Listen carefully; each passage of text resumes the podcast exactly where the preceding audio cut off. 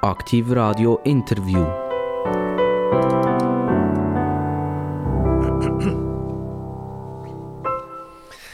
Aktiv Radio, das Radio mit den absolut interessantesten Gästen. Und ich kann euch versprechen, heute wird es nicht nur schweizweit sehr, sehr interessant. Es wird auch international interessant.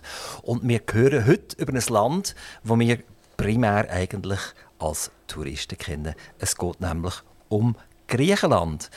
Jetzt habe ich ein bisschen auf die falsche Fährte geführt. Es geht nämlich auch um das Schweizer Fernsehen. Ich darf eine Moderatorin äh, hier begrüßen, die ihr alle zusammen vom 10 vor 10 kennt, die aber einen ganz komplizierten Namen hat. Wir haben zusammen noch geübt vorher. Sie hat mir ein bisschen geholfen, wie man das sagt. Also der Vorname wäre Vasiliki. Ich glaube, das ist mal richtig. Also sie sagt ja. Und nachher gibt es den Nachnamen und der heißt Guzio Mitros. Genau. Ah, okay. Herzlich willkommen, Vasiliki. Guten Tag, hallo. Danke für die Einladung.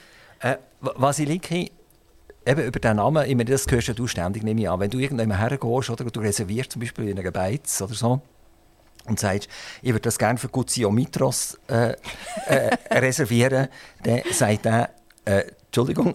Genau. Können Sie bitte noch einmal? Also ich reserviere natürlich nie auf Guzio Mitros. Also ähm, äh, ich tue ja schon, wenn ich jemanden anrufe und sage, «Grüezi, da ist Guzio Mitros», dann warte ich immer eine Sekunde, zwei Sekunden und dann erst rede ich weiter, weil man weiß ja, wenn es der andere nicht richtig verstanden hat, oder eine Irritation hat, dann lässt er nachher nicht mehr weiter. Auf was reservierst denn du? Ja, also ähm, ich habe ja gedacht, ich werde irgendwann einmal jemanden heiraten, was dann einfacher wird mit meinem Nachnamen. Und dann hat der Mensch Gerostathopoulos geheißen.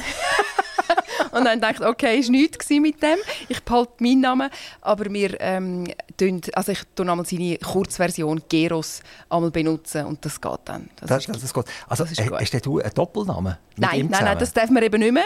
Man muss sich auf einen Familiennamen einigen. Kind und er heißen so wie er und ich heiße so wie ich.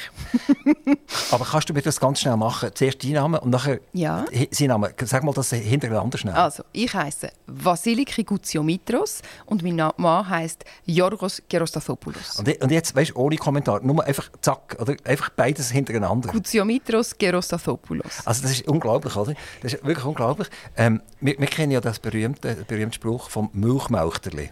Oder? Da tun wir doch alles die Deutschen verrückt machen oder auch die Engländer oder die Amerikaner, wenn sie probieren, Milchmauchterli nachzusagen. Und dann muss ich also sagen, in Zukunft, ich habe etwas viel komplizierteres als Milchmauchterli. Ähm, aber das kannst du sagen, Milchmauchterli? Nein, ich kann aus Küchenkästchen sagen, weil ah, ich habe ja Zürich schnurren. das ist auch nicht, ist auch nicht schlecht. Auch nicht schlecht. Ähm, wie viele wie viel so, so, so griechische äh, Menschen gibt es hier in der Schweiz eigentlich? Das wüsste ich gar nicht. Also, wo ich, ich bin ja Sekunde, ich bin da aufgewachsen, da geboren, da aufgewachsen, dort sind es wenig gewesen, sind es vielleicht so 10'000 oder so. Mittlerweile hat es aber natürlich durch die, ähm, äh, die Finanzkrise der letzten paar Jahre in Griechenland massiv zugenommen. Aber ich wüsste es nicht, die Zahlen. Oder die Schweiz hat ja klassisch Haufen Italiener hier gehabt, Portugiesen hier gehabt mhm. und Spanier hier gehabt. Ich glaube, das ist so die Hauptsache gewesen. Später ist nachher die Türkei dazugekommen, viele Menschen, die, mit uns zusammen arbeiten. Ähm, aber die Griechen hat man eigentlich nie so wahrgenommen in der Schweiz. Nein, es, sind immer so, es ist immer so ein bisschen, äh, eine Minderheit sind immer so ein bisschen unter dem Radar gelaufen. Ist das weltweit so? Bleiben Griechen normalerweise in Griechenland? Oder ist Nein, das jetzt speziell in der Schweiz? Kann man sagen, in Amerika gibt es viel mehr. Klar gibt es mehr Griechen, ist ja auch grösser, oder? Aber, aber äh, wenn wir sagen, man nimmt sie mehr zur Kenntnis. Genau, die grösste Stadt, ähm, die grösste griechische Stadt außerhalb von Griechenland ist Melbourne. Also dort hat es eine riesige Community. Auch schon in Deutschland hat es viel größere Communities. Man nimmt sie in der Schweiz nicht so gross wahr, weil die Schweiz einen anderen Weg gefahren ist, würde ich jetzt sagen, als die anderen. Ähm, für mich ein sehr positiver Weg. Wir mussten uns integrieren, wir sind so ein bisschen verteilt gewesen. Und in Deutschland, die haben ähm, wie ein Anrecht auf eigene Schulen. Die, darum haben die dann auch immer im gleichen Quartier gewohnt und es hat, die Anführungs- und Schlusszeichen, so eine Art Ghettoisierung gegeben. Das ist natürlich jetzt ein negativer Begriff, so negativ meine ich es nicht. Aber ähm, es ist einfach so gewesen, dass sie dann wie ähm, ja, eine Community in der Community haben können bilden und wir haben das nie können, weil wir sind dort, wo ich aufgewachsen bin, sind wir die einzige griechische Familie gewesen. Wenn sind denn deine Eltern in die Schweiz gekommen? Die sind Mitte der 70er Jahre gekommen. Und äh, was haben wir denn für einen Zustand gehabt, politisch in Griechenland, dass sie sich entschieden haben, wegzugehen von Griechenland? Ja, die Diktatur ist schon gefallen, die Kunde ist 1974 gefallen und dann nachher sind natürlich ein paar unruhige Jahre gekommen. Wirtschaftlich ist es nicht ganz einfach gewesen. Was man oft vergisst, ist, ähm, Griechenland ist, hat ja sehr, sehr lange zum Osmanischen Reich gehört. Die sind bis so in der Mitte, von, bis Mitte Griechenland sind die äh, relativ früh haben die sich aus dem Osmanischen Reich herausgelöst. Aber der Rest, Nordgriechenland, der von meinen Eltern herkommt, also Thessaloniki ist bis 1910 hat das zum Osmanischen Reich gehört. Das muss man sich noch mal vor Augen führen. Und dann, das ist natürlich dann nicht mehr so lange, und dann sind der Erste Weltkrieg und der Balkankrieg und der Zweite Weltkrieg und der Bürgerkrieg. Also das sind ganz unruhige Zeiten und wirtschaftlich auch sehr schwierige Zeiten für diesen Teil vom der Land. Der Großteil der Osmanen heute ist ja die Türkei. Mhm. Und die Türkei tut ja immer wieder mal so ein bisschen Ansprüche auf Griechenland setzen. Ähm, wie aktuell ist das im Moment, Türkei, Griechenland? Ja, also in der aktuellen Grosswetterlage ist das so ein bisschen, geht das so ein bisschen unter, läuft das so ein bisschen unter dem Radar. Ähm, aber es ist schon so, dass Griechenland und der aktuelle Premierminister der Kyriakos Mitsotakis schaut, dass er ähm, äh, die Waffen bekommt und dass genug aufgerüstet wird, dass man einfach parat ist für, ähm, ja, für man ist dort der letzte Zipfel quasi von der EU und geopolitisch schon ein sehr, sehr wichtiger Ort. Ähm, ja, also man ist dort schon immer so ein bisschen auf der Haut. Im Moment hat es nachgelassen, aber Griechenland war auch eines von diesen Ländern, wie Italien, wo man einfach wieder mal abgewertet hat und dann hat man wieder bei der Währung äh, wieder können weitermachen und jetzt ist ja der Euro in Griechenland. Ähm, das hat ja wahrscheinlich einschne das ist wahrscheinlich einschneidend gewesen, sehr, oder?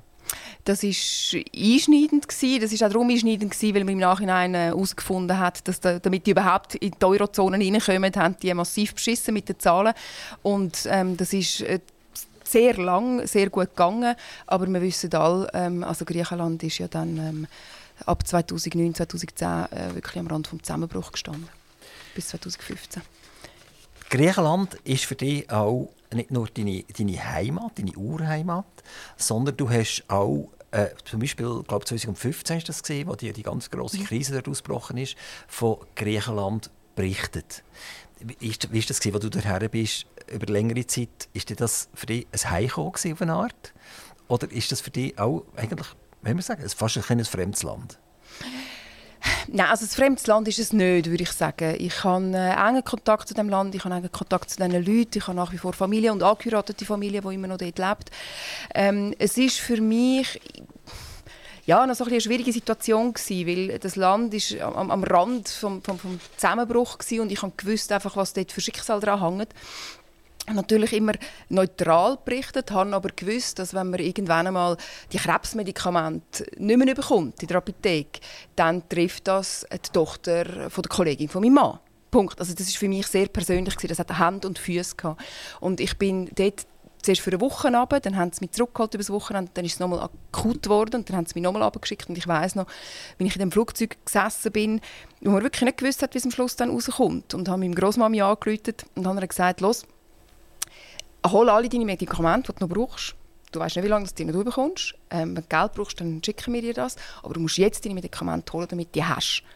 Und ich war so in dieser privilegierten Lage, dass ich einfach wieder gehen konnte. Und die Leute sind einfach ihrem Schicksal überlagen. Die, haben wirklich, die, sind, die sind massiv, die haben irgendwie ihren Job verloren, die haben ihre Wohnungen verloren. Die haben, ja, man kennt all die hässlichen Geschichten, Familien plötzlich irgendwie ihre Kinder müssen ins Heim tun oder was weiß ich. Also einfach, das ist wirklich ein Eingemachte gegangen. Und wenn du keine persönliche Beziehung hast, dann ist es wie immer noch, ja, dann ist es, dann ist es noch eine andere Geschichte. Griechenland hat ja Geld bekommen damals man hat lange darum gestürmt, soll man jetzt den Griechen das Geld geben oder nicht. Ähm, und das sind irgendwie, ich sage jetzt eine Zahl, glaube ich, 200 Milliarden sind das gewesen, wo, wo, die Griechen brauchen schlussendlich, um wieder einigermaßen auf die eigenen Füße zu kommen. Und dort hat man eine mega Sache daraus gemacht. Also mhm. die Zeitungen waren wochenlang voll. Gewesen. Äh, das Europäische Parlament hat darüber diskutiert. Äh, bei uns hat jede Zeitung noch besser gewusst als die andere, was man sagt. Und wenn wir heute schauen, dann kommt das Italien so beim Vorbeispazieren heute einfach mal über, oder? Also die haben in den letzten Jahren einfach mal gesagt, es geht jetzt gar nicht mehr und so weiter. Und dann hat, äh, hat Europa einfach entschieden, ja, ja okay, dann kommen wir halt nochmal 200 Milliarden über. Also das ist unglaublich, was da passiert ist. Ich meine, da reden wir von 2015 und jetzt reden wir von 2000, was ist das, 21, 22, glaube ich, wo, wo Italien nochmal die grosse Spritze gebraucht hat. Und das ist kaum eine Diskussion wert. Mhm.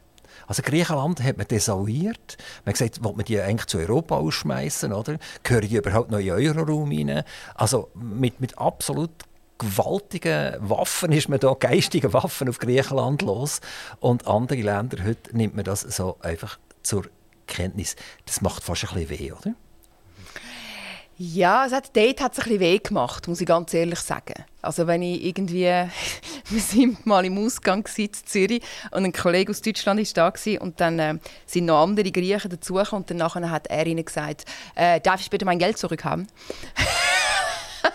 und dort habe ich irgendwie so einen Moment lang lernen schlucken.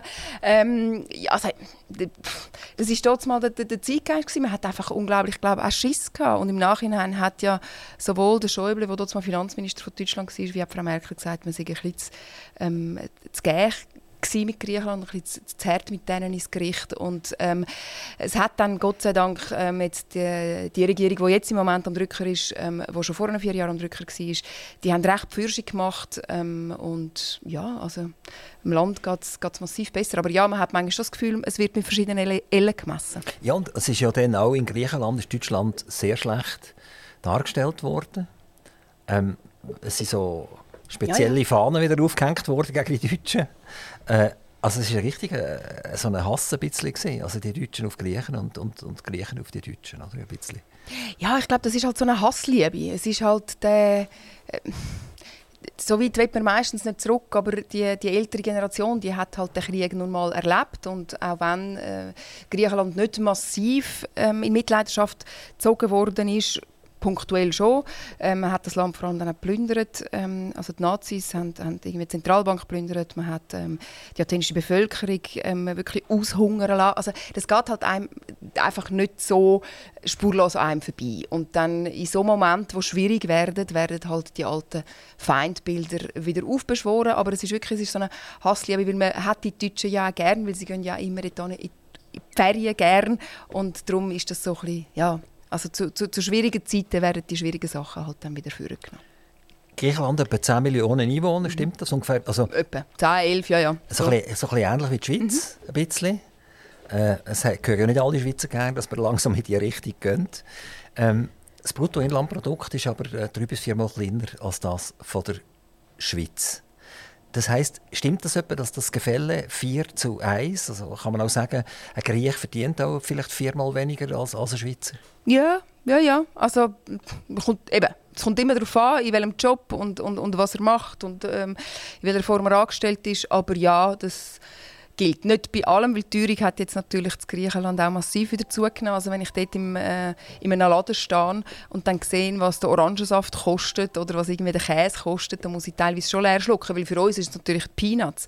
Aber wenn du viermal weniger verdienst, dann, oder, oder die Autobahnmaut oder irgendwie so Zeug, also es gibt die schöne Brücke dort in Patras, die kostet 10 Euro für einmal zu überqueren und 10 Euro ist kein Problem. Aber wenn du dir überlegst, dass der Mindestlohn bei knapp 800 Euro liegt, dann sind 10 Euro ein, ein, ein grosser Wert. Oder? Dann müssen wir das mal abbrechen auf, auf, auf unseren Mindestlohn und, und dann mal schauen, ähm, das sind so Alltagsgegenstände. Wir haben ja von Griechenland auch so ein das Gefühl gehabt, Griechenland ist korrupt. Also das heisst, Politiker sind ein korrupt, die lassen sich zahlen. Und, und darum hat man so eine gewisse, wenn wir sagen, eine negative Affinität gehabt zu Griechenland. Hat das ein bisschen aufgehört? Es ist besser geworden. Es ist massiv besser geworden. Also ich würde behaupten, nein, nicht ich würde behaupten, ich weiß, dass man mittlerweile auch einen, einen OP-Termin in einem allgemeinen Krankenhaus überkommt, ohne das berühmt-berüchtigte Fakelaki, also den Briefumschlag mit dem Geld drin, ähm, dem Chirurg ähm, unter dem Tisch durchzuschieben.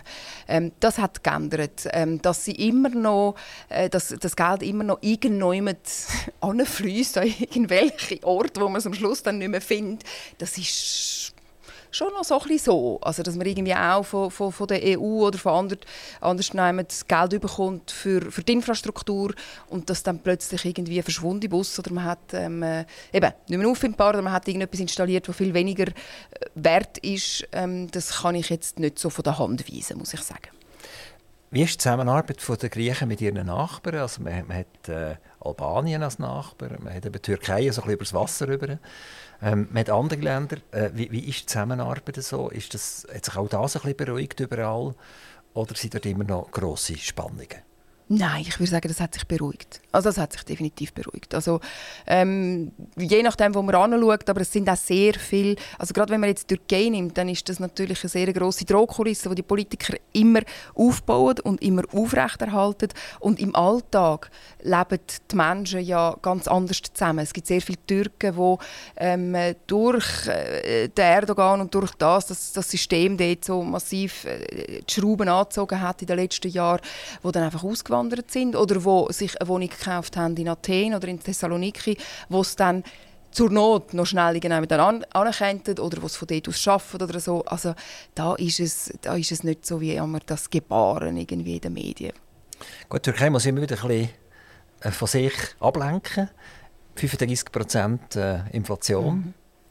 Ähm, also das sind natürlich Grössenordnungen, wo ich kann sagen fast äh, nach einem Jahr habe ich einfach ein Drittel weniger oder noch mehr auf meinem Bankkonto. Also ich kann eigentlich gar kein Geld mehr halten, sondern ich muss das irgendwie investieren in irgendetwas, sei das in ein Haus oder irgendetwas. Sonst äh, bin ich nach drei Jahren eigentlich verarmt. Oder? Und das ist in Griechenland ja nicht oder nicht mehr der Fall. Also dort haben wir eine gewisse Stabilität.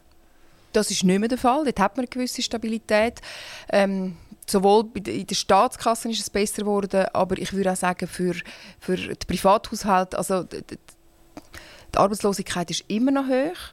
Aber ähm, das, was den Leuten am meisten ähm, ja, zu schaffen macht, ist schon die Teuerung, aber halt so im Alltag. Also es ist jetzt nicht so, dass die 35% Inflation haben. Und die haben, der, Immobilienmarkt hat äh, massiv gewonnen in den letzten Jahren. Ich kann mir nicht vorstellen, dass als ich 2015 durch das Athen gelaufen bin, hat es wirklich Strassenzüge gehabt, wo man, wo man die allein als Frau nicht mehr heimgelaufen ist. Und wenn ich heute, und das ist keine zehn Jahre her, dort durchlaufe, dann hat es an jedem zweiten Ecke ähm, hat's ein äh, Hotel oder es hat ein Restaurant unten rein und das ist massiv aufgewertet worden. Ist Türkei heute für Griechenland ein Alltagsproblem? Also denkt jeder Grieche jeden Tag eigentlich an die Türkei oder ist das eher, eher eigentlich eine Randerscheinung geworden? Nein, ich würde sagen, das ist eine Randerscheinung geworden und das bleibt so lange, bis dann nachher halt die nächste Drohung kommt, bis der Erdogan dann wieder so etwas rauslässt, wie wir könnten mal über Nacht kommen. Und ähm, dann ist es wieder präsent, aber im Moment hat man, hat man nicht andere Sorgen. Man, man hat ja lange die Zypern-Frage gehabt, oder man hat sie mhm. immer noch. Mhm, man hat sie immer noch. Und dann hat man immer wieder mal gedacht, aha, jetzt gibt es eine Beruhigung. Allenfalls kommt das Zypern sogar wieder zusammen. Aber das ist, glaube ich, nicht der Fall. Es ist so ein, ein gordischer Knoten. Weil äh, dort ja, wie immer bei besetzten Gebieten müssten natürlich die, die die Gebiete besetzt haben, ähm, gewisse Konzessionen eingehen, müssten ähm, die Siedlungen räumen, man müsste eine andere Lösung finden und, und so weit ist man, ähm, ist man glaube noch nicht. Ich weiß nicht, ob das jeder zukommt. Aber wenn wir ja in die Ferien gehen nach Zypern, dann gehen wir immer nach griechisch Zypern in die Ferien. es geht, ich weiß nicht, kann man überhaupt in, in, in türkisch Teil in die Ferien, geht das? Ähm, ich weiß nicht, ob man überreisen kann. Also wenn man auf, auf, auf den griechischen Teil fliegt und dann nachher über kann, das wüsste ich nicht einmal. Ähm, aber sonst kann man den türkischen Teil sicher auch bereisen. Mit einem Fragezeichen. Ich bin noch nie gesehen, ich habe noch niemanden gehört, der da war. Hast du, hast du wahrscheinlich immer noch einen griechischen Pass, nehme ich an? Ja, ich habe immer noch einen. Er ist abgelaufen, aber ich habe noch einen. Also reist du mit dem Schweizer Pass in diesem Fall? Ich reise meistens mit dem Schweizer Pass, je nach... Ja, eigentlich mit Du weißt nicht, ob du Probleme würdest, wenn du jetzt in, in Zypern würdest einreisen mit einem, mit einem griechischen Pass und dann über in die Türkei? Ja, das bin ich nicht sicher, ob man mit dem griechischen Pass dann überkäme. Schwierigkeiten geben? Hm? Wüsste ich nicht. Magst du dich eigentlich an deine frühe Jugend erinnern, wo, wo, wo deine Eltern eben in die Schweiz gekommen sind, ähm, wo die Fragen da sind, äh, wieder zurück nach Griechenland, sind wir nur einen Moment da oder, oder gehen wir wieder? Ähm, bis, bis vermutlich die Familie einfach sattelfest war und gesagt hat, jetzt sind wir Schweizer und wir bleiben jetzt da, es ist jetzt gut so. Ja, die, die Diskussion hat es schon gegeben, aber die hat es natürlich vor allem zwischen meinen Eltern gegeben. Also meine Kinder sind da nicht so involviert gewesen. und vor allem dann in den 80er Jahren viele Leute gegeben, die dort in der Generation von meinen Eltern da sind, auch aus der gleichen Gegend, und wo dann in den 80er Jahren, Anfang der 80er Jahre, ist ja Griechenland dem EWR beitreten, ähm, im europäischen Wirtschaftsraum und hat relativ viel Geld für die Entwicklung bekommen. Also dort hat dann die, die, die Wirtschaft wirklich so einen, so einen Schub gemacht und ähm, man hat Griechenland ein bisschen Geld gedruckt und so. Also es ist irgendwie, dort ist so ein bisschen der Berg drauf gegangen. Es hat viele gegeben, die da geschafft haben und dann nachher wieder zurück sind. Und wo das über die Länge, muss ich sagen, sich dann nicht ausgezahlt hat. Ähm, meine Eltern, es hat so einen Moment gegeben, ich weiß gar nicht, wo ich da war, ich war dort noch in der Unterstufe. Gewesen wahrscheinlich so etwa 10, wo das dann mal Thema war. Und dann haben sie das aber relativ schnell wieder vom Tisch gewischt. Ähm, sind auch eine von den ersten gewesen, die sich da Hauseigentum zugelegt haben. Das gehört jetzt Griechenland dazu. Das ist irgendwie, das hat man einfach. Und dann. Wobei ist ja heute nicht das Dümmste. Nein, nein, heute ist das nicht das Dümmste, aber so Anfang der 90er Jahre und dann nachher ist man da quasi der Einwanderer, die Ausländer, oder? Und, und jetzt Griechenland, die haben dann gedacht, ah ja gut, also jetzt ist, es besiegelt, oder? Jetzt bleiben die dort, jetzt haben die sich auch noch eine Wohnung gekauft, so, oder? Ähm, so, so ist die Diskussion gelaufen und ich bin nicht ganz sicher aus welchen Beweggründen, dass sie sich entschieden haben zu bleiben, ob sie sich entschieden haben, weil es für sie besser war, ob sie sich entschieden haben, weil es für ihre Kinder besser ist. Ich bin massiv froh, dass, dass, dass wir geblieben sind, weil ähm, ich hätte den Weg, den ich gemacht habe, in Griechenland nicht können machen es gibt, ich weiß nicht, ob der Film heißt mit, mit Anthony Quinn Sorbas oder so. Ja, genau. Heißt der Film auch so oder ist das der Tanz? Ich glaube, der Film heißt auch so. Du, aber, du kennst ihn, ja, natürlich. oder? Das ist legendär, oder? Legendär. Ge genau, genau. Und wenn man da schaut, das ist glaube ich ein Schwarz-Weiß-Film mhm. gesehen, und wenn man da schaut, dann hat man so richtig eigentlich die Vorstellung von Griechenland. Wie, wie ist Griechenland? Nach dem Motto, es geht zwar alles zusammen, aber wir heben zusammen und es kommt schon gut. Mhm. Genau. Und der Schweizer ist ja nicht so, oder? Er sagt, es kommt garantiert nicht gut, oder? Aber er hat es eigentlich relativ gut. Äh, ja, ich würde jetzt, ich, ich glaube, also ich glaube, das ist jetzt ein eine Übertreibung. Das Glas ist auch in der Schweiz nicht immer halb leer. Aber man ist natürlich viel, viel rationaler in der Schweiz.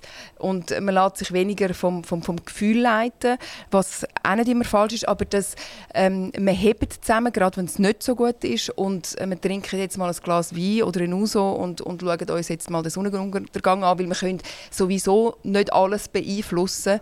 Ähm, das ist schon etwas sehr Griechisches und ich kann das ein bisschen und ich hätte gerne manchmal ein bisschen mehr davon. Wie ist die Mann in die Schweiz gekommen? Ähm, äh, mein Mann ist über Umweg in die Schweiz gekommen. Mein Mann hat ähm, in England einen Master gemacht, ist dann noch in der Automobilbranche auf Deutschland arbeiten und ist dann in die Schweiz versetzt worden. Und der ist aber schon, der hat schon über zehn Jahre im Ausland gelebt, als ich ihn dann in der Schweiz kennengelernt habe. Und wie redet ihr zusammen? Griechisch vermutlich, oder? Wir reden Teil Griechisch, ja. Für Kinder ist das super. Ja. Die wachsen mehrsprachig auf. Mhm. Hat das schon angefangen, dass, dass du mit den Kindern Griechisch redest und sie aber schweizerdeutsche Antwort? Ja, ja, ja, ja. Also, der Grosse ist jetzt eingeschult worden und der kommt dann einmal heim und und äh, ich gehe dann einmal auch rein und, also nein, wir reden viel Schweizerdeutsch auch daheim, aber ähm, wir probieren, dass wir die Familiensprache Griechisch aufrechtzuerhalten, weil wenn sie es bei uns daheim nicht lernen, klar, sie können Muttersprachenunterricht, aber dann lernen sie es eben nicht. Und ähm, auch ich habe dort mal gedacht, pff, Griechisch, für was brauche ich das eigentlich? Ich habe dann noch ganz viele andere Sprachen gelernt, aber ja, ich habe es dann gleich gebraucht. Also ich wäre äh, 2015 in meinem Job nie so, so easy durchgekommen, wenn ich das Griechisch nicht in der Tasche hatte. Du hast äh, Journalistik studiert mhm. in Deutschland. Ja. Jetzt musst du mir sagen, warum hast du das in Deutschland gemacht? Es ist ganz einfach, weil man hat das mal in der Schweiz nicht können machen. Man hat in der Schweiz können Publizistik studieren und alle haben einem dort mal gesagt, das ist viel zu theoretisch und wenn du wirklich in Journalismus willst, dann mach das nicht. Und ich bin dort mal, wo ich ähm, studieren bin, habe ich schon zwei Jahre für das Schweizer Fernsehen geschafft. Hatte dann aber irgendwie wie noch das Gefühl gehabt, ich müsse das noch, noch richtig lernen und noch richtig machen. Und München, dort bin ich zweimal zu Besuch und das hat mir unglaublich gut gefallen und die haben einen Studiengang gehabt. Hast du die Mann dort lernen kennen? In nein, nein, nein, nein, ich habe ihn in Zürich lernen kennen, viel später. Eben, aber er war in der Autoindustrie in Deutschland gesehen, oder? Er ist im Ruhrgebiet, ja, in der Autoindustrie in Deutschland. Ähm, Du hast auch noch Sozialpsychologie gemacht, oder? Nebenfach, ja. Als Nebenfach. Und durch das kannst du eigentlich heute durch die Leute durchschauen. Du weißt immer, mit wem das du es zu tun hast. Auch das ist jetzt ein bisschen übertrieben, aber ich ähm, erblicke gewisse Zusammenhänge einfacher als andere.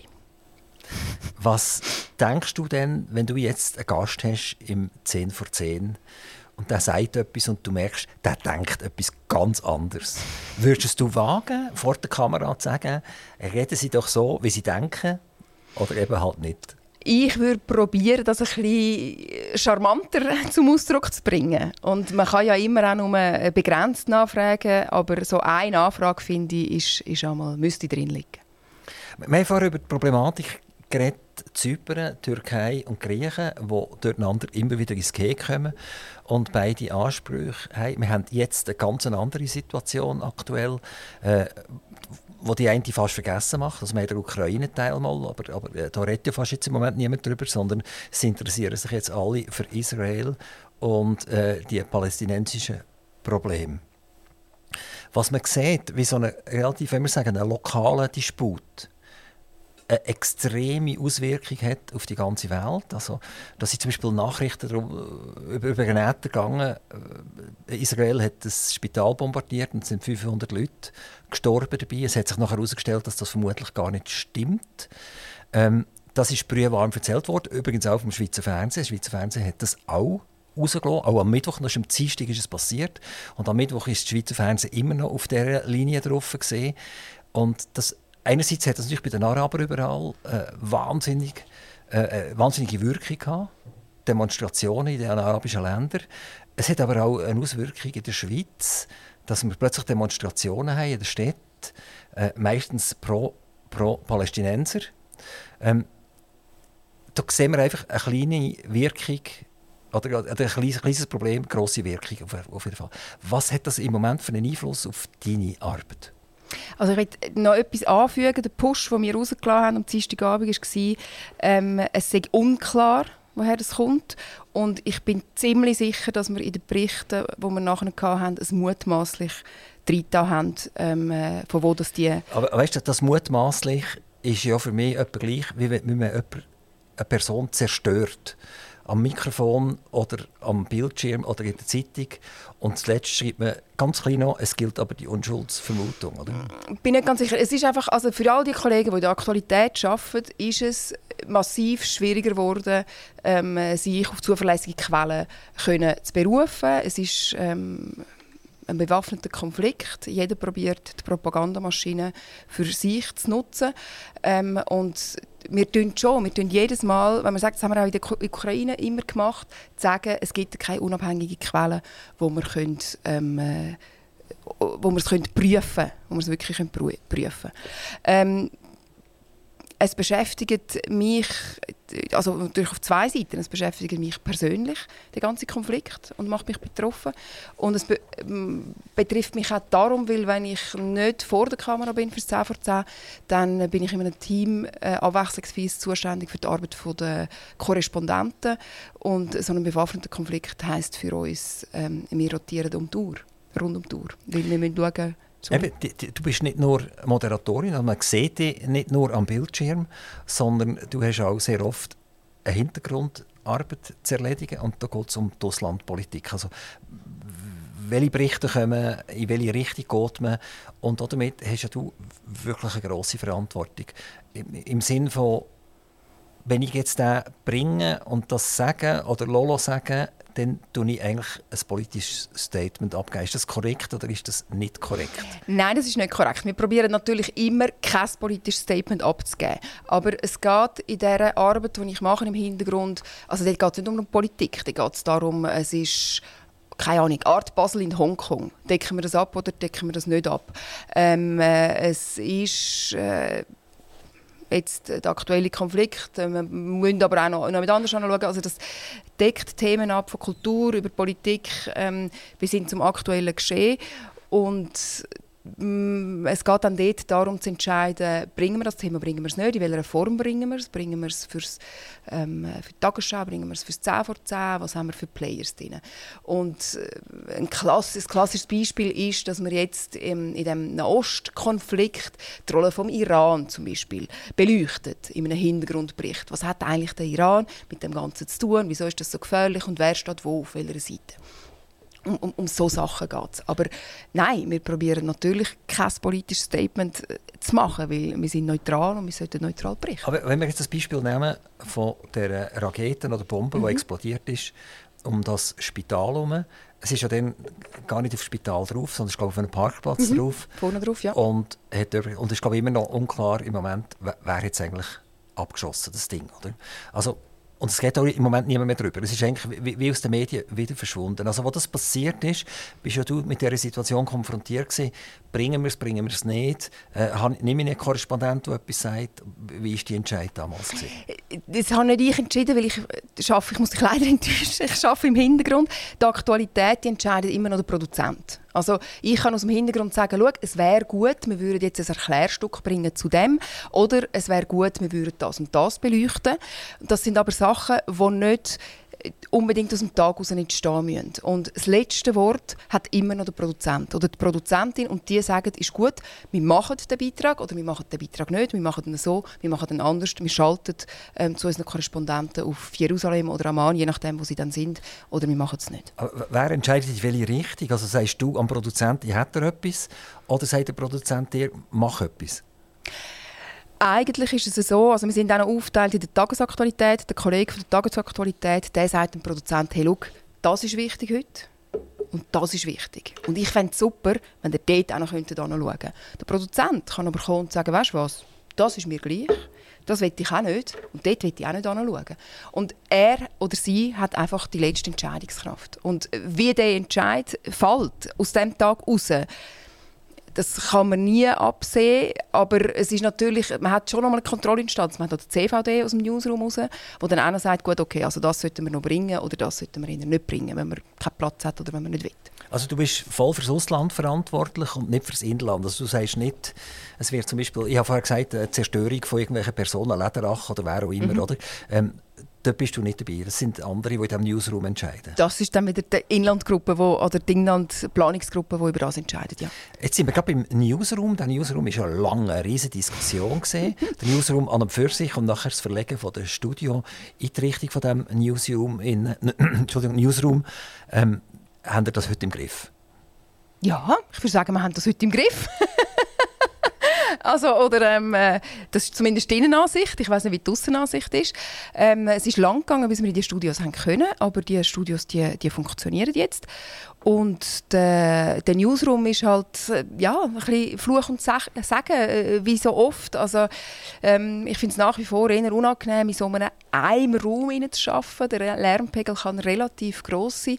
Das ist der Fluch. Der Sagen ist, es, ähm, äh, ist halt schon noch gäbig, wenn man einfach über den Tisch über kann fragen hey, was machen ihr? Oder habt ihr das von online? Oder pushst du das? Oder wenn ihr das macht, dann macht es bitte so. Oder hey, schau, da hat es einen Fehler.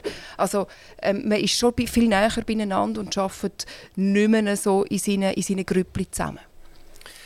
Das führt aber dazu auch, dass im Prinzip sich irgendwelche Alpha-Tierchen rausschälen in diesem Newsroom, wo, wo dann halt immer das letzte Wort haben. Vielleicht ist auch die Vielfalt, die ein bisschen aufhört und die Meinungsvielfalt, die ein bisschen unterdrückt wird? Ich würde nicht sagen. Nein, also natürlich gibt es Alpha-Tierli.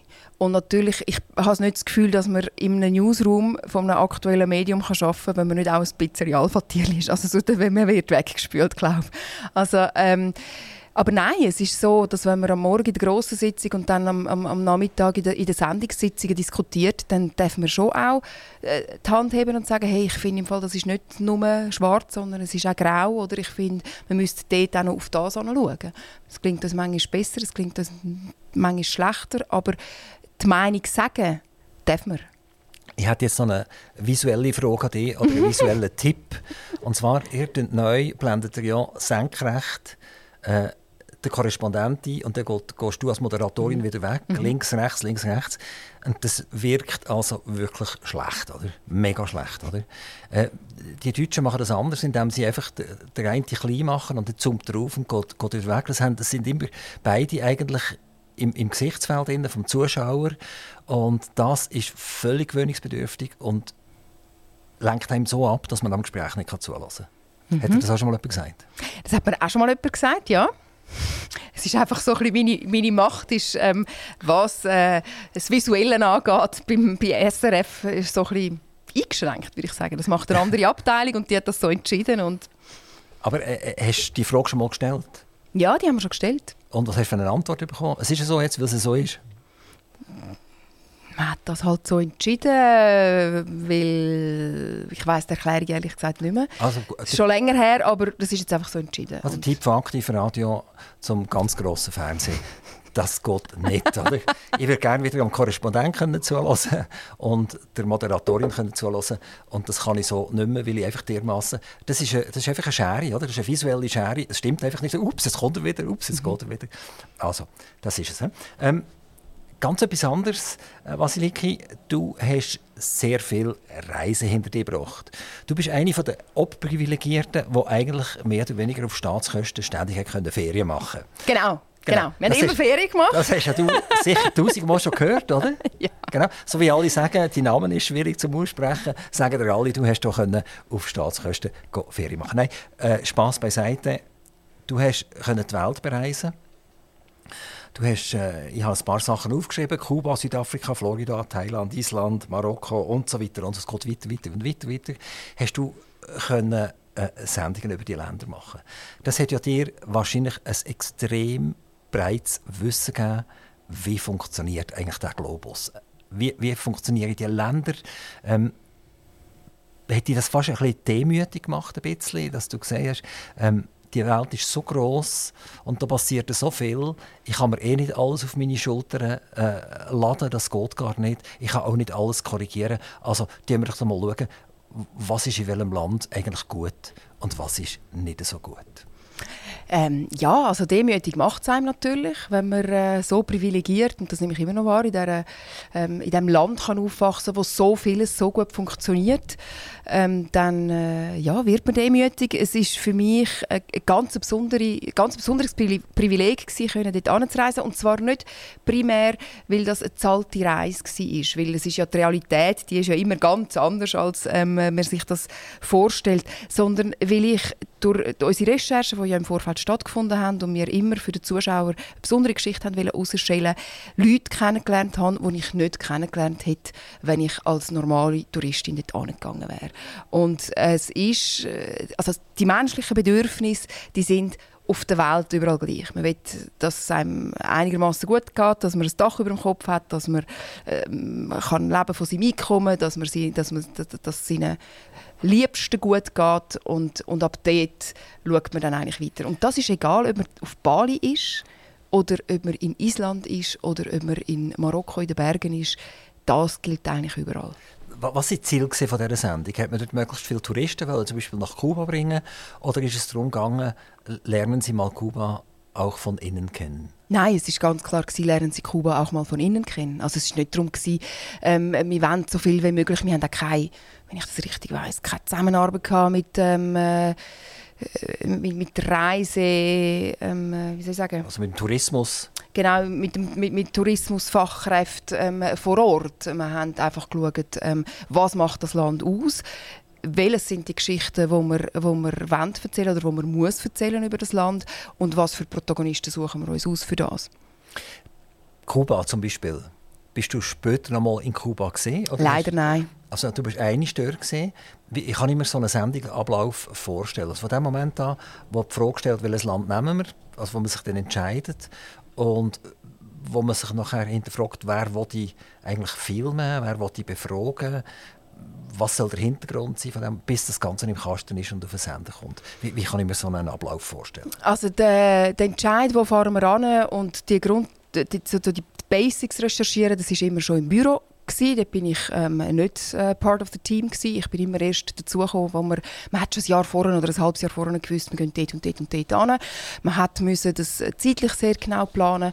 Das ist alles aufgeleistet gewesen. und dann hat man sich, ähm, dann hat man angefangen zu recherchieren und hat probiert herauszufinden, was kann man machen und was nicht. Und in Kuba, dort landet man, dort kommt man das erste Mal muss man durch die ganze Kontrolle und als aller, allererstes sind wir in einem Büro gewesen, wo wir ähm, denen erzählt haben, was wir wollen und was wir sicher nicht wollen.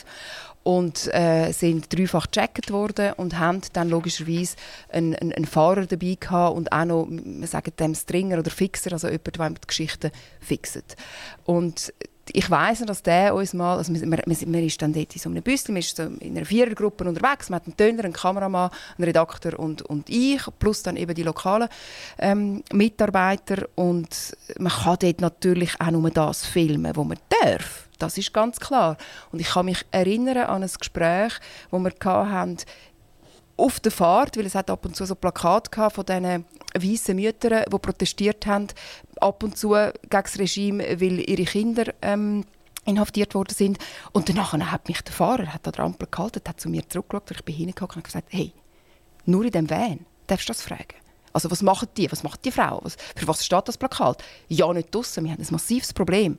Und ähm, äh, also wir, werden, wir sind unter Beobachtung, auch wenn wir die Leute nicht sehen. Und ähm, am Ende habe ich dann ein massives Problem.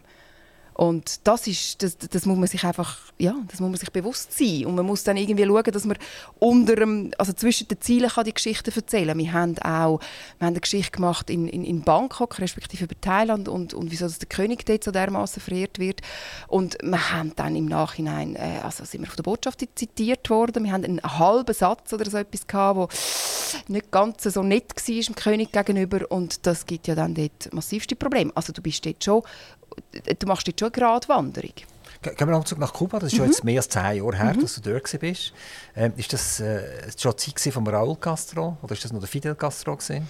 Das, das weiß ich nicht mehr, aber es war die Zeit, wo sie sich anfangen zu öffnen wo sie sich anfangen zu öffnen ähm, gegenüber den amerikanischen Touristen, wo sie sich anfangen zu öffnen. Wir sind auch mit einem Schweizer unterwegs gewesen, der dort so Casa Particulares hat und wo uns probiert hat unterzubringen, weil wir eine relativ grosse Gruppe waren und immer am gleichen Ort müssen wohnen.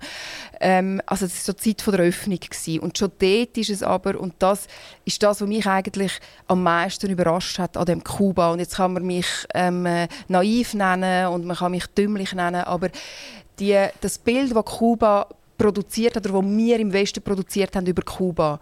Ähm, das tolle Leben und das ähm, ja und die Musik und die Freiheit, die Anführungs- und Schlusszeichen mit wo dann clash mit der Realität, wenn man dort ist, wo es zwei verschiedene Läden gibt für die Einheimischen und für die Touristen und der von den Touristen ist voll, auch mit Bombschips und der für die Einheimischen hat nicht mal Mehl.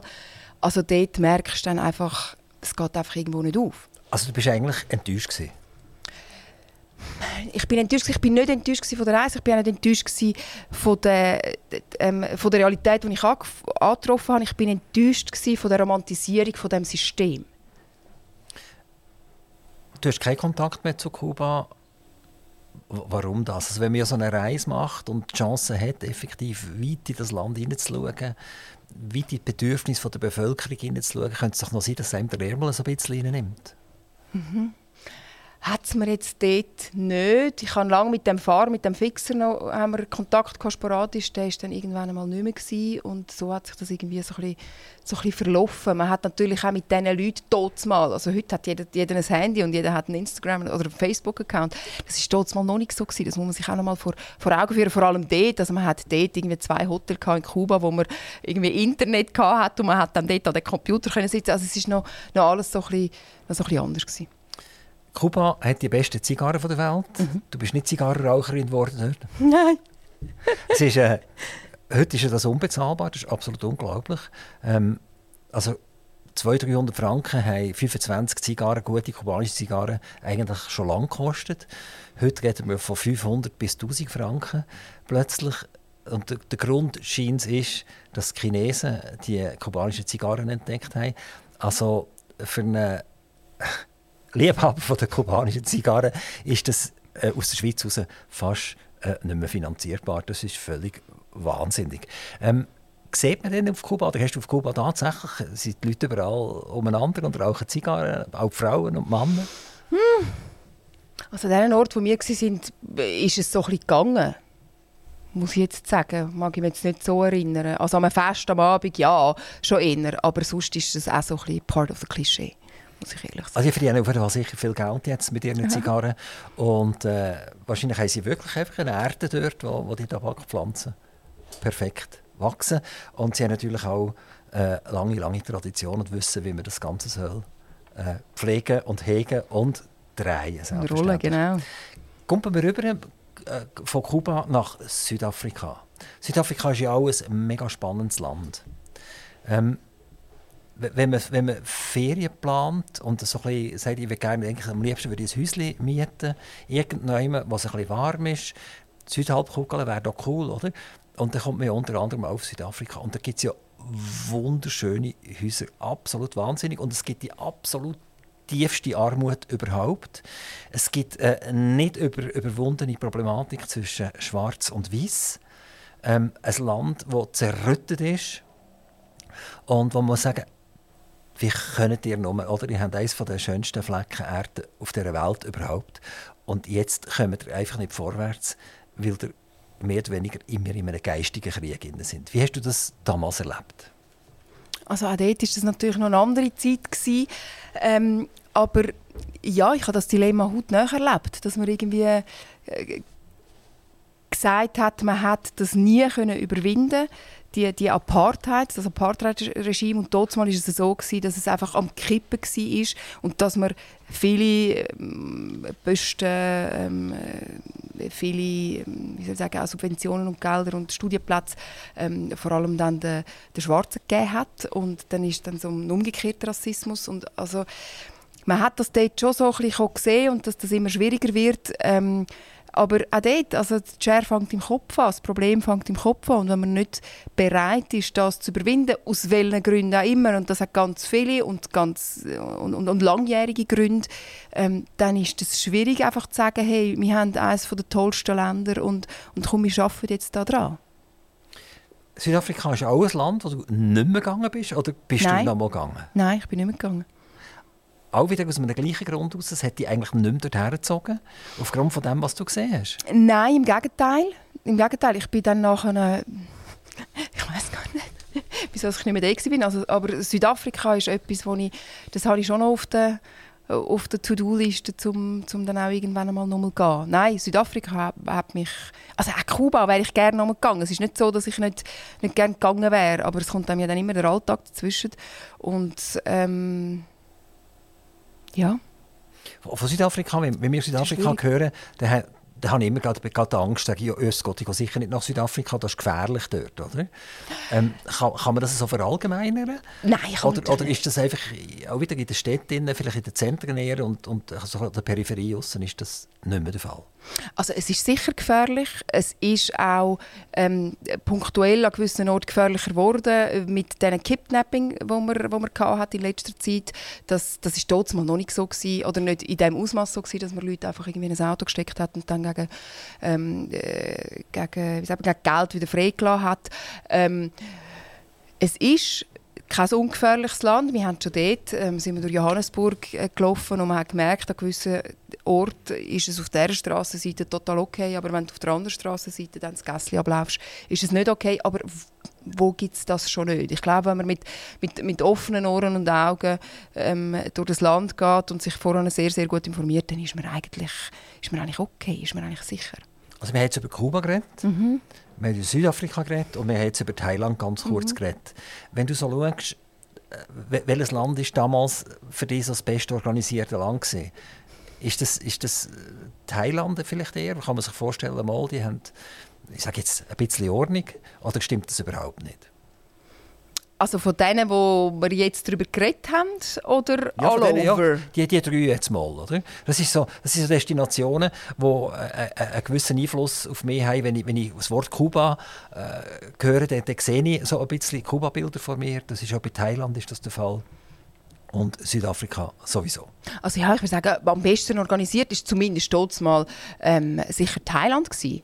Und ähm, sicher auch also am besten organisiert für so, für so Touristen und ich gehe jetzt mal auf Bangkok und dann nachher nehme ich mir dort ein kleines Zimmer in einem Hotel oder in einem Bed and Breakfast und dann nehme ich den Bus und fahre irgendjemand an und von dort nehme ich den nächsten Bus und fahre irgendjemand an. Also das, hat's mich, das hat mich schon gedunkt und ähm, auch dort, man ist sehr offen, man ist ähm, ja, es ist, es ist das Einfachste wahrscheinlich für uns, für uns zum Arbeiten. Und in Thailand bist du auch nie mehr gesehen? Doch, in Thailand bin ich noch mal. Okay. Aber nur, nur für Ferien? Nur für Ferien, ja. Und das ist dann viel später gesehen? Das ist, ja, ja, so fünf Jahre später oder so. Und wie hat sich der Thailand verändert in diesen fünf Jahren? Gut, ich bin sehr spezifisch ähm, äh, dort go, go Yoga machen auf einer Insel, das Klasse, oder ein anderes Klischee. Ähm, es ist touristisch, touristischer geworden in dieser, in dieser Zeit. Und ähm, ja, das würde ich sagen, gilt für viele Destinationen. Also wir sind auch zu Bali, gewesen, ähm, wo Bali noch nicht so dermaßen überlaufen war. Also der Boom hat dort gerade angefangen nach dem Julia Roberts Film «Eat, Pray, Love» und mittlerweile muss es ja wirklich einfach, ähm, ja, nicht mehr, nicht mehr ein gesundes Gleichgewicht haben auf dieser Insel. Damals, als du dort warst, war ja noch der Bumibol der König. Mhm. Und heute ist sein Sohn König. Und wenn das stimmt, was so der Presse durchgeistert, ist er ja nicht so wahnsinnig sozial engagiert. Er benimmt sich nicht so, äh, wenn wir sagen, wie, wie sich ein König sollte eigentlich benehmen und äh, ist das allenfalls auch ein Trend von Thailand ein bisschen, dass sich Thailand in diese Richtung verändert? Und die andere Frage ist, ich weiß nicht, ob du das einschätzen kannst, vor allem mit dem Auslandengagement, das du hast, ähm, hat der König mittelfristig ein Problem in Thailand? Das ist jetzt natürlich, äh, da müsste ich jetzt sofort meinem Korrespondenten anrufen im Bankhaus. Also ich, bin, ich, ich bin jetzt, der Produzent. Und, ich weiß jetzt nicht, ob ich das aus dem Stegreif heraus kann sagen, aber mittelfristig ein, ein Problem haben. Sie haben ja jetzt ähm, Wahlen gehabt und die, die gewählt wurden, sind, die am Schluss gleich nicht ins Parlament dürfen. Also die Elite stützt sich dort schon massiv. Und die Elite ist natürlich verbunden mit dem Militär und das ist dann irgendwo auch noch verbunden mit dem König. Also ich glaube nicht, dass der König in den nächsten paar Jahren weggewischt wird. Aber der König ist schon nicht, nicht mehr das Vorbild. Ja. Wenn, wenn, das stimmt, was, was wir hier sehen. Ich weiß ja nie, was stimmt und was ja nicht stimmt, oder? Nein, also ich würde sagen, der vorherige König, der hat ganz, ganz klar eine ganz eigene Stellung gehabt. Der war so lange auf dem Thron und der hat auch irgendwann also so die Unruhe, die soziale, so ein bisschen ausbügeln und vermitteln und diese Rolle hat der aktuelle König. Die, das kann er nicht ausfüllen, das kann er nicht leisten. Der Bumiball hat übrigens an der ETH studiert. Mhm. Er hat Schweizer Luft geschnuppert, Schweizer Demokratie geschnuppert und hat das vielleicht das König ein bisschen bei sich im Herzen gehabt. ähm, wir machen schnell einen riesen Gump. Und mhm. zwar mhm. geht es um ein Schmuckstück. Oh ja, merci. Das ist das Thema, das wahrscheinlich auch das 99'000. Mal gefragt wirst. Ähm, ich durfte Cornelia Bösch äh, hier am Mikrofon begrüßen und sie hat früher immer äh, «Meine Damen und Herren» in der Begrüßung gehabt. Und irgendwann hat sie das losen oder müssen losen, wie auch immer. Also meine Damen und Herren ist weggekommen, weil es gibt einfach nicht mehr nur Damen und Herren, es gibt auch alles andere zwischendrin, wo man nicht so recht weiß, um was es eigentlich geht. Äh, also das Schweizer Fernsehen hat, das sage ich jetzt, das hat sie nicht gesagt, eher wahrscheinlich näher äh, dreht, lass das sein, du einfach die Leute begrüßen. Oder? wir Menschen. Und du hast eigentlich die, wenn wir sagen, zum, zum christlichen Glauben bekennt, indem du ein, ein, ein kleines, herziges Kreuzchen hast äh, vor der Kamera. Und auch das hat nachher zu einem äh, ein bisschen Zerwürfnis geführt. Jetzt geht es nicht darum, ist das richtig oder nicht richtig, es ist nicht Diskussion, sondern es ist eher Diskussion, findest du, dass das zu persönlich ist, dass man die im Prinzip in etwas hineingezogen hat, wo wirklich niemand etwas angeht. Und die zweite Frage ist, hat man ein das Problem, dass man unsere christliche unser christliches Gedankengut ein bisschen wegputzen an für sich. Ich muss schnell eine Nachfrage stellen. Zum Zerwürfnis hat es geführt zwischen wem? Äh, man hat dir ja gesagt, du sollst bitte eigentlich nicht mehr vor der Kamera das Kreuz tragen. Also zwischen mir und dem SRF meinst du, hat es zum Zerwürfnis geführt? Genau, also Zerwürfnis, weiß auch nicht. Also das viele, ja, nein, ja, ja. also nein, das ist übertrieben. Ähm, äh, das, es ist eben ein so, klar, ich bin Christin, ich stehe auch dazu, ich trage aber das Kreuz, das ich auch heute übrigens trage, nicht als, als Symbol gegen außen, um zu sagen, hey, Achtung, ich bin Christin, sondern ähm, das ist ein Familienerbstück und das gehört jetzt einfach irgendwie zu mir. Das ziehe ich sehr selten ab.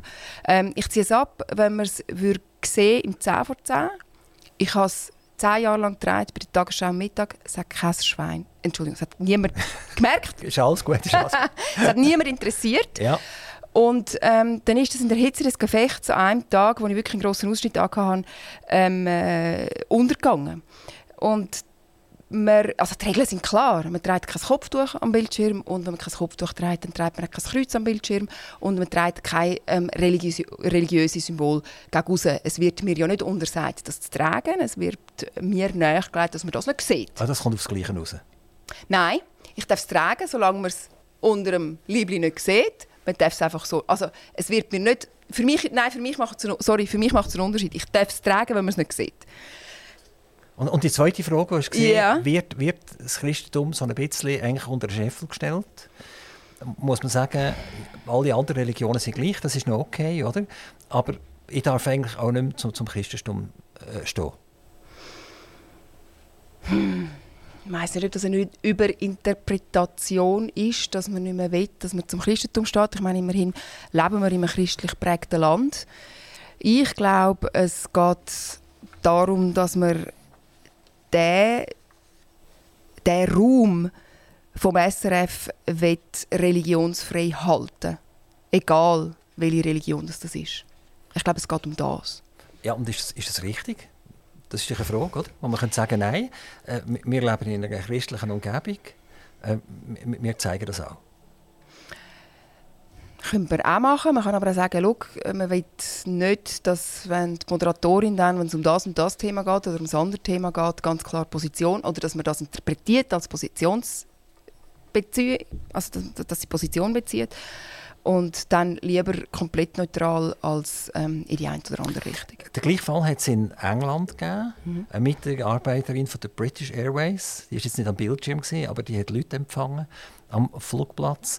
Und sie hat gesagt, das ist diskriminierend. Für mich jetzt, also in in die umgekehrte Richtung. Also, we- wenn ich nicht mehr darf dazu stehen äh, das ist für mich unbegreiflich, ist vor Gericht gegangen und hat in England vor dem äh, höchsten Gerichtshof gewonnen und äh, British Airways hat müssen zahlen und ihr weiterhin erlauben, ihr Kreuz dürfen zu tragen.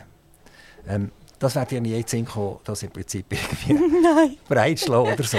Nein. Das ist zu wenig wichtig. Nein, es ist für mich, ich äh, repetiere es nochmal, ich stehe zu meinem christlichen Glauben und ich bin geheiratet auch in der Kirche und meine Kinder sind getauft. Aber es ist, ich trage es nicht, um zu zeigen, was mein Glauben ist. Ich trage es, weil es zu mir gehört, aus anderen Gründen.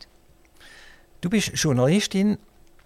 Dein Mann ist mit der ETH verwurzelt, mit, ich sage jetzt mal im weitesten Sinne Robotik, im Marketingbereich.